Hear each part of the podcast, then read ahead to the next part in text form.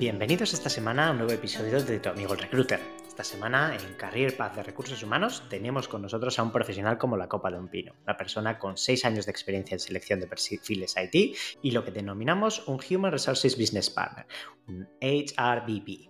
En esta nueva entrega de la primera temporada analizamos su figura.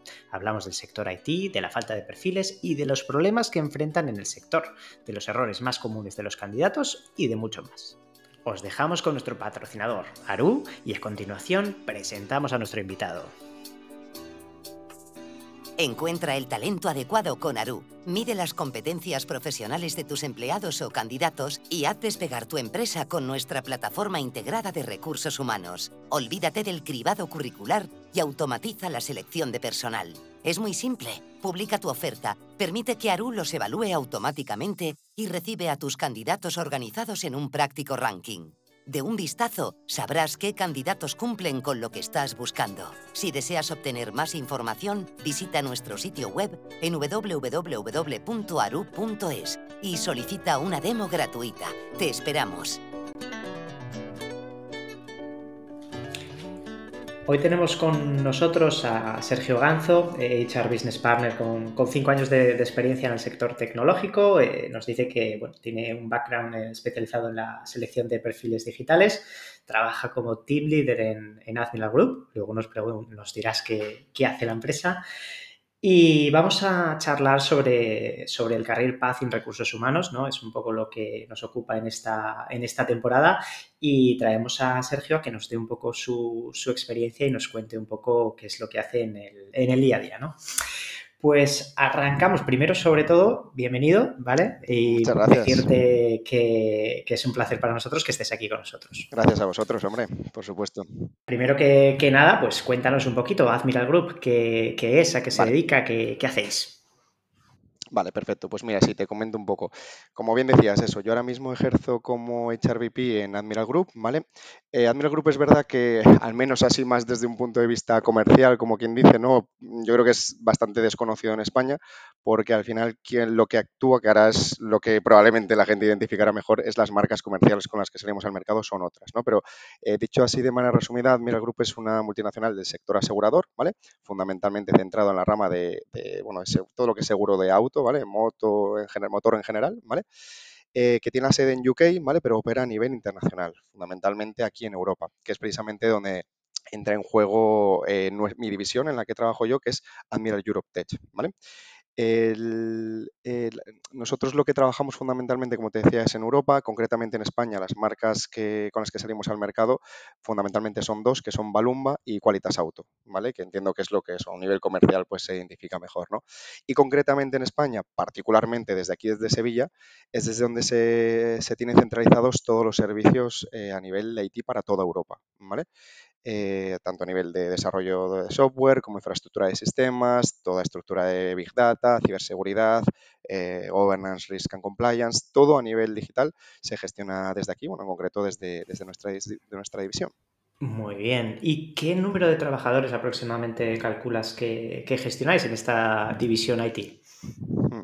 Nosotros tenemos ahora mismo 320 personas en, plantilla, ¿vale? Es verdad que la mayoría de ellas están ubicadas aquí en España, ya sabes, ahora también con tema de teletrabajo pues cada vez más deslocalizados, ¿no? También por, por suerte, pero que eso al final pues oye, siempre aporta mucha, mucha riqueza también, ¿no? Pero bueno, ya digo que están también divididos entre los diferentes países. Vale, bueno, ya sabes que nosotros, pues en, tu amigo el recruiter, pues estamos muy dedicados, eh, por un lado, a muchos candidatos que, nos escuchan, que están en plena, en plena búsqueda de empleo y también profesionales del área que tienen curiosidad por saber cómo trabajan otros profesionales, ¿no? Entonces, mm, un poco la, primera pregunta es, ¿qué perfiles soléis buscar en, en Admiral Group? Vale. Pues mira, como te decía, nuestra división, porque además es verdad que el People Services en concreto, donde, en el, que es el equipo en resumidas cuentas en el que estoy yo, sí que lo tenemos diferenciado por cada uno de, los negocios y sobre todo las operaciones de negocio. ¿no? Entonces nosotros sí que tenemos una dedicación muy especializada que es a, perfiles tecnológicos, ¿vale? Como, como te comentaba. Lo dicho, abarcando mm, el sector IT, el sector tecnológico desde el espectro más amplio, que es precisamente un poco las diferentes líneas funcionales que te comentaba, ¿no? Pues oye, todos los típicos perfiles de programación nosotros es fundamentalmente lo, que utilizamos es tecnología Java, ¿vale? A nivel backend y eh, Angular a nivel eh, frontend, ¿vale? Es verdad que es un poco el perfil más recurrente, el perfil Diana que, con el que nosotros trabajamos. Te diría que en torno a un 60% de estas 320 personas que te comentaba eh, ocupan este perfil a los diferentes niveles, ¿vale? Tanto a nivel más junior, middle senior, senior, incluso a un nivel también más de, de management, ¿vale? Luego sí que otros perfiles más recurrentes pues vienen siendo administrador de sistemas, pues un ingeniero de ciberseguridad, seguridad, eh, Big Data Engineer, Data Scientist. Va variando un poco la casuística, pero digamos que eso, todo lo que es el, sector tecnológico es lo que, lo que abarcamos desde aquí. Vale, ¿dónde, dónde les buscáis? ¿A dónde, dónde soléis acudir a, buscar el talento? Pues ahí está la cosa, ahí está el quid de la cuestión, ¿no? Porque, como bien sabes, esto es un, es un sector súper demandado. Iba a decir, bueno, se suele decir que es el futuro, ¿no? Pero yo creo que es el presente y en muchos aspectos ya incluso el, el pasado.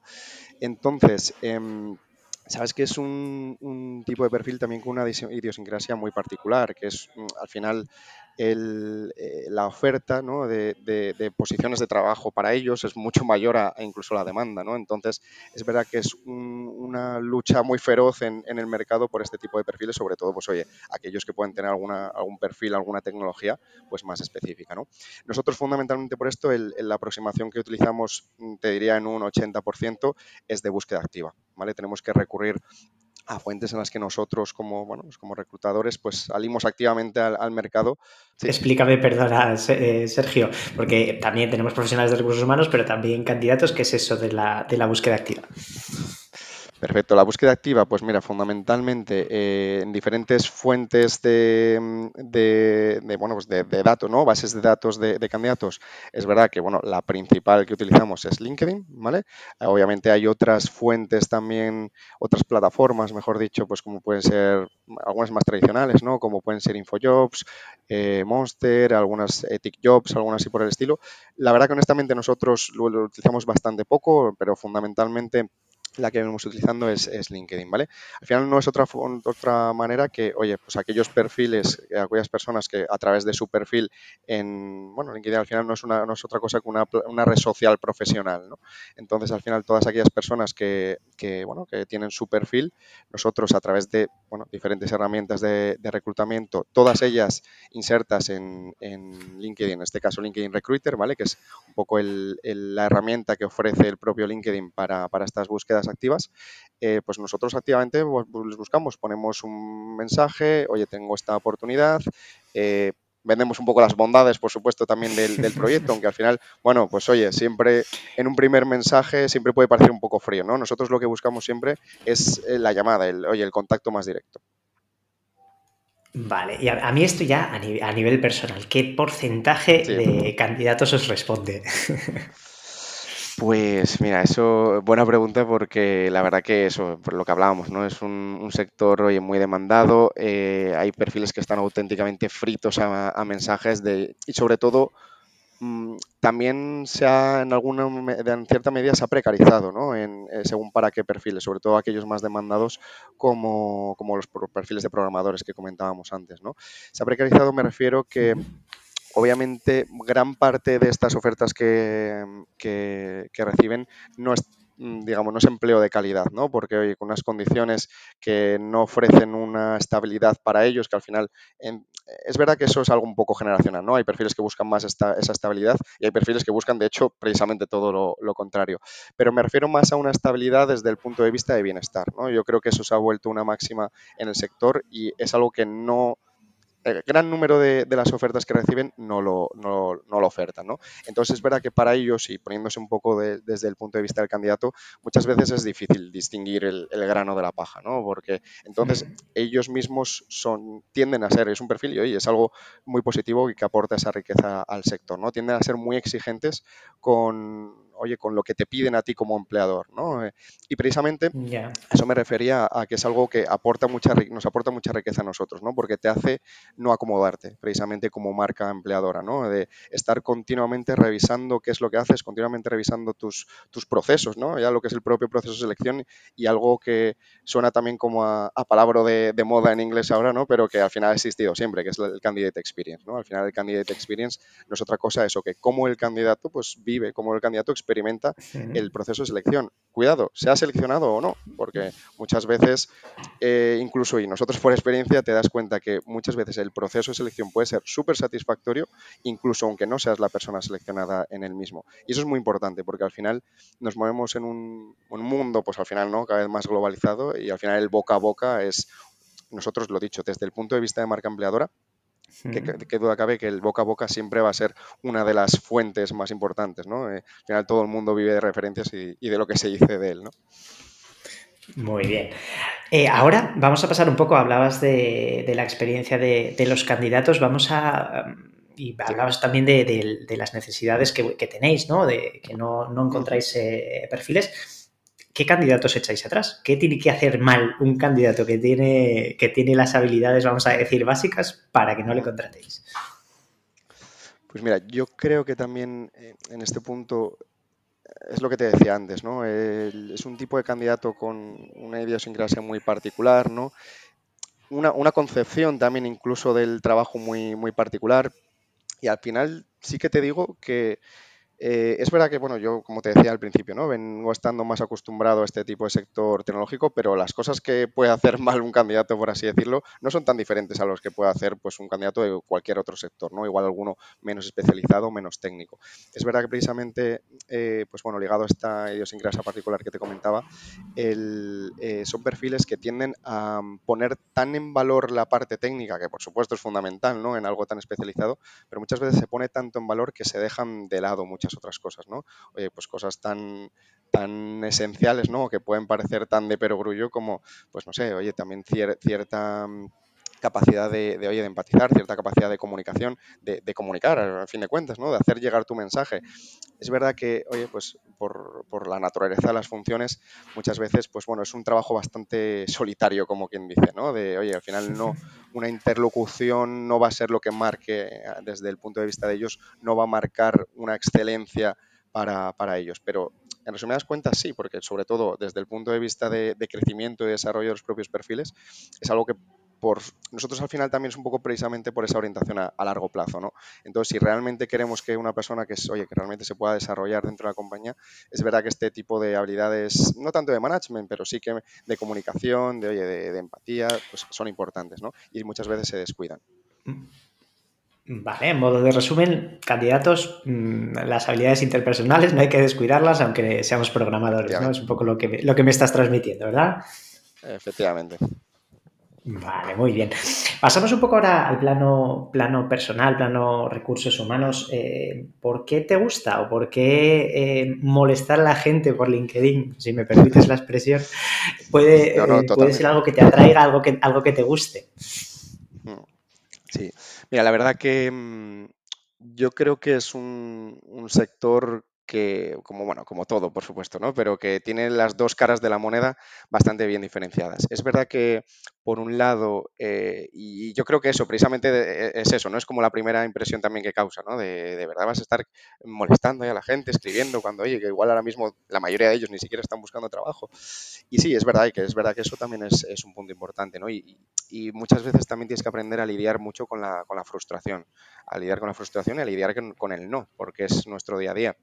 Y suerte tienes si el no lo recibes al principio, de hecho, del, proceso, cuando ni siquiera se ha iniciado, ¿no? Lo peor es, pues, también por gestión de propias expectativas, tanto tuyas como de tu cliente interno, si ese no llega al final, que es algo muy, muy habitual y que pasa muy, muy a menudo, ¿no? Digamos que eso, pues bueno, pues puede ser un poco la parte frustrante y es verdad que algo que puede desgastar a largo plazo, pero precisamente por el otro lado es súper gratificante cuando, cuando sale bien, ¿no? Y precisamente lo dicho, cuando sale bien, no quiero decir, te lo comentaba antes, no quiero decir cuando, oye, pues la persona se, se, incorpora, todo el mundo contento, se desarrolla, que por supuesto ese es el mejor de los escenarios, ¿no? Pero simplemente cuando una persona, oye, incluso aunque voluntariamente acabe rechazando pues la, propuesta que tú le haces, ¿no? O simplemente que no sea la persona seleccionada porque pues por sus skills ha habido otra que te ha cuadrado mejor. Cuando esa persona pone en valor el, trabajo que tú has hecho y el acompañamiento que, has tenido con, él, con ella durante todo el proceso, es algo muy, muy gratificante porque al final has creado una relación, ¿no? Y, y cuando, que eso depende, entiendo que también dependerá un poco de la aproximación de cada reclutador, ¿no? Tú, cada recruiter. Pero cuando llega, pasa el tiempo y la gente se acuerda de ti y te vuelve a contactar, se crea eso como incluso, en muchos casos, una relación incluso más allá de, lo meramente profesional, porque al final está reducido a una ventana muy, muy, se ha reducido a una ventana muy estrecha que muchas veces amplía, ¿no? Yo creo que eso es verdaderamente la parte más gratificante, al menos en la parte de selección. Muy bien. Luego, eh, ¿qué le dirías o qué, te parece importante transmitir al talento que está iniciándose ahora en el mundo de, los recursos humanos si están empezando y quieren dedicarse pues, un poco a lo que tú haces, ¿no? a este talento IT? ¿Qué, les dirías?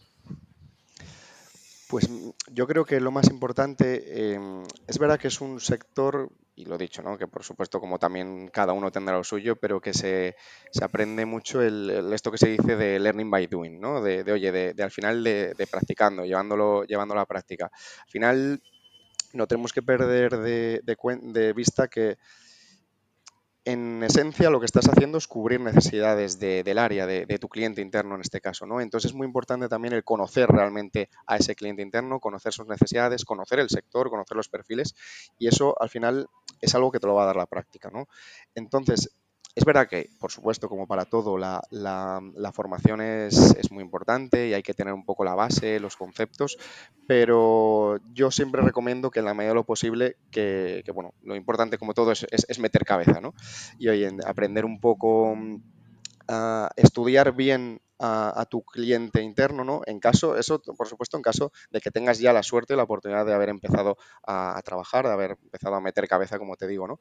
Pero en en términos generales, creo que, pues oye, poder tener identificado realmente dónde es donde tú quieres trabajar y conocer realmente, pues eso, cuál es su público, en qué entornos trabajan. Eh, creo que eso, en un futuro, si oye, realmente eso realmente puede llegar a, buen puerto, te ahorra mucho trabajo, porque, oye, te da mucho contexto de, dónde estás jugando, ¿no? de las reglas con las que estás jugando y, sobre todo, pues bueno, te guía un poco el camino. Oye, ¿y cómo es pasar de, bueno, de una labor de recruiter más activo, de vivir en el día a día con el candidato, pasar a gestionar eh, a un equipo de reclutadores? ¿Cómo, has vivido ese cambio? Sí. Sí, pues mira, la verdad que, yo creo que es muy gratificante precisamente por lo que te decía, ¿no? Y sí que ahora estábamos como centrándonos mucho, ¿no? En lo que es el proceso de selección. El proceso de selección al final es, obviamente se le da mucha importancia y realmente es muy importante porque es la vía de entrada de, una persona a, la compañía, ¿no? Pero al final no deja de ser simplemente una, llanta en la rueda, como quien dice, ¿no? Y la rueda al final es la experiencia, antes te hablaba de experiencia del candidato y ahora te hablo de, experiencia del empleado, ¿no? Y la, experiencia del candidato no deja de ser simplemente a, su vez una llanta en la, una parte, una pequeña parte de la experiencia. Efectivamente, efectivamente. Entonces, precisamente la oportunidad de empezar a verlo todo desde un prisma más global es lo que te da también una comprensión mucho mejor eh, de bueno de eso no de lo que es el, proceso de vida completo del empleado desde la entrada hasta la salida porque bueno se habla también muy muy a menudo no de oye la importancia el proceso de selección siempre en caso de que haya sido exitoso, claro, ¿no? Pues siempre culmina con el proceso de, onboarding, ¿no? De, oye, que la persona se incorpore a la compañía haciendo ese proceso lo más liviano, lo más fácil posible, lo más gratificante, pero igual de importante es el proceso de onboarding, ¿no? De, oye, de cómo la persona se va de tu compañía. Y vuelvo a lo que te comentaba antes, al final el boca a boca, oye, lo que se dice de ti realmente importa y que una persona eh, se, vaya en buenos términos es fundamental. Nosotros tenemos, de hecho, bastantes casos de gente que, oye, por H por B en determinado momento ha abandonado la compañía, ha encontrado una, oferta mejor. El proceso de onboarding y en sí la experiencia durante todo el, proceso como, como empleado ha sido súper positiva, simplemente que por una casuística en concreta pues ha decidido tomar otra alternativa y con el tiempo ha vuelto, ha, vuelto a ponerse en contacto con nosotros y ha vuelto de hecho a su posición previa o incluso otra diferente. Mm. Y yo creo que eso dice mucho ¿no? de, la importancia que tiene esa, esa experiencia. Total, totalmente. Eh, luego, eh, ¿tú estarás de acuerdo con, esta afirmación que tiene sobre todo en, el sector IT, que es, eh, si quieres crecer salarialmente tienes que irte de tu compañía? Es un poco lo que está ahora instaurado. ¿Crees que puede esto estar pasando en, el sector? ¿Cómo lo vivís ahí en, en Group? Hmm. Sí, está pasando desde luego. O sea, al final es, es un tema también delicado, ¿no? Porque mm, Obviamente se dan también la casuística de que confluyen en un mismo sector pues, empresas también con una naturaleza muy diferente, ¿no? No es lo mismo, pues bueno, es una startup que puede haber recibido ciertas pues, rondas de financiación, puede tener una estructura diferente, que pues bueno, una multinacional ya con cierta mm, cierta estructura, cierto, cierto bagaje, cierta historia, que tiene que incluso también cumplir con cierta equidad salarial, ¿no? También para no romper demasiado sus esquemas y bueno, pues eso por, ya por, por, pura, por pura equidad, ¿no? Entonces, es verdad que, y esto ha cambiado también mucho eh, las reglas del juego, el, eh, pues bueno, la llegada de la pandemia, ¿no? Y como consecuencia el, teletrabajo y el trabajo más deslocalizado. Como te digo, esto ha cambiado las reglas del juego. Antes, eh, y bueno, y te hablo un poco ya también un poco de, lo mío, ¿no? Nosotros competíamos con el mercado sevillano, si me apuras, pues bueno, de Andalucía occidental, poco más, ¿no? Porque al final eran un poco tus competidores más, más directos en cuanto a la búsqueda de talento, me, refiero. Pero ahora es que el, un mundo cada vez más globalizado, pues perfectamente puede venir una startup de Múnich, con, obviamente en, los, en la cual el nivel de vida es mucho superior, con lo cual también los, los salarios, pero en el que no, eh, como de hecho el modelo de trabajo instalado que tienen es el, el, el 100% remoto, el, el, teletrabajo, pues al final obviamente aquí lo que encuentran es mm, mucho talento, porque realmente lo hay, pero a un coste mucho menor de lo que lo harían a nivel local, ¿no? En Alemania, porque es el ejemplo un poco que estamos poniendo, pero que se puede eh, hacer extensivo a, muchos otros territorios. Entonces es complejo, ¿eh? es complejo porque... Es no, no, es complejo, es un marrón el, que tenéis encima de la mesa me, me parece que tenéis un reto muy, muy importante, ¿no? Y justo en esta línea te diría o te, o te preguntaría, no sé si, bueno, los grandes layoffs que, que nos vienen de, de las grandes, ¿no? De, de Amazon, Facebook, eh, etc, etc. No sé si habéis notado algo de esta, de esta ola, de si os es más fácil o están accediendo nuevos perfiles a, los posibles, ¿no? Al campo de los humanos, vamos a decir. Eh, mira, sí, yo la verdad que creo que lo que ha habido sobre todo a este respecto es como un cambio de, concepción también, ¿no? En, el, en, el, en, la forma en la que está, en que los, los perfiles, el candidato, el talento tiene de concebir a este tipo de empresas, ¿no? Antes yo creo que era, pues bueno, eso era como un, lugar en el que todo tipo de talento, especialmente el talento tecnológico, pues aspiraba a, trabajar, ¿no? Oye, no te digo que esto no haya cambiado en cierto sentido, porque obviamente siguen siendo pues grandes multinacionales que ofrecen pues grandes eh, beneficios, muy competitivas con lo que se puede ofrecer en mercado, pero yo creo que eso ya el, talento busca otro tipo de cosas, ¿no? Busca al final también un poco de, equilibrio, que al final es un poco, según yo lo veo, la, clave.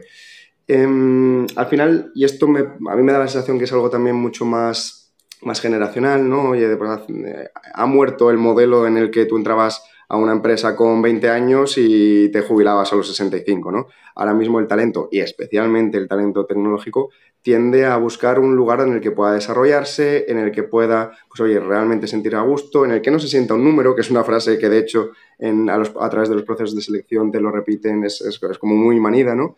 Y claro, es verdad que en entornos, en infraestructuras excesivamente grandes, en infraestructuras ingentes, como que se diluye un poco, ¿no? La, propia, la, bueno, la, identidad de, de la persona, ¿no? Yo creo que y lo dicho, que obviamente esto es generalizar mucho, ¿no? Pero que yo creo que lo que busca el talento y lo que busca el, buen profesional es precisamente eso, el reafirmar también su identidad dentro del trabajo, que oye, que al final dos mundos que tradicionalmente han estado muy separados, eh, oye, yo creo que en, los nuevos paradigmas lo que tienden es precisamente a, unificarlos, ¿no? O que al final que uno complementa al otro. De hecho, muchos beneficios, por ejemplo, te digo, en los que nosotros estamos trabajando también, van muy de la mano de este concepto de, oye, de cuidar no ya solo del empleado, sino de su entorno, ¿no?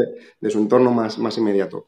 No te digo ni mucho menos que estas grandes empresas, estas grandes tecnológicas, sea algo que no ponen encima de la mesa, porque muchas sí, pero sí que es verdad que, hablando en términos generales, muchas veces se diluye ¿no? esta, esta identidad de yo en el trabajo. Entonces, yo creo que ese cambio de paradigma es fundamentalmente lo que yo noto a, la hora de, de, eso, ¿no? de las conversaciones que surgen también muchas veces incluso de manera más informal con, con los candidatos respecto a la concepción que se tiene de, estas empresas. Y sí, desde luego, obviamente, te llegan, ¿no? entran en el pipeline de, candidatos, pues llegan eh, algún tipo de, perfiles de candidatos que, oye, a los que Antes no es que no tuvieras acceso, sino que simplemente eran menos proclives a, oye, pues eso, a simplemente a, atenderte una llamada. A aplicar y atenderte, mm. sí. Vale, que para decirte un poco y para, para, finalizar casi, eh, te hacía una broma al principio, un poco te preguntaba que qué qué, había de bueno eh, en, ser el que molesta por LinkedIn, ¿no? Era un poco la, broma, ¿no?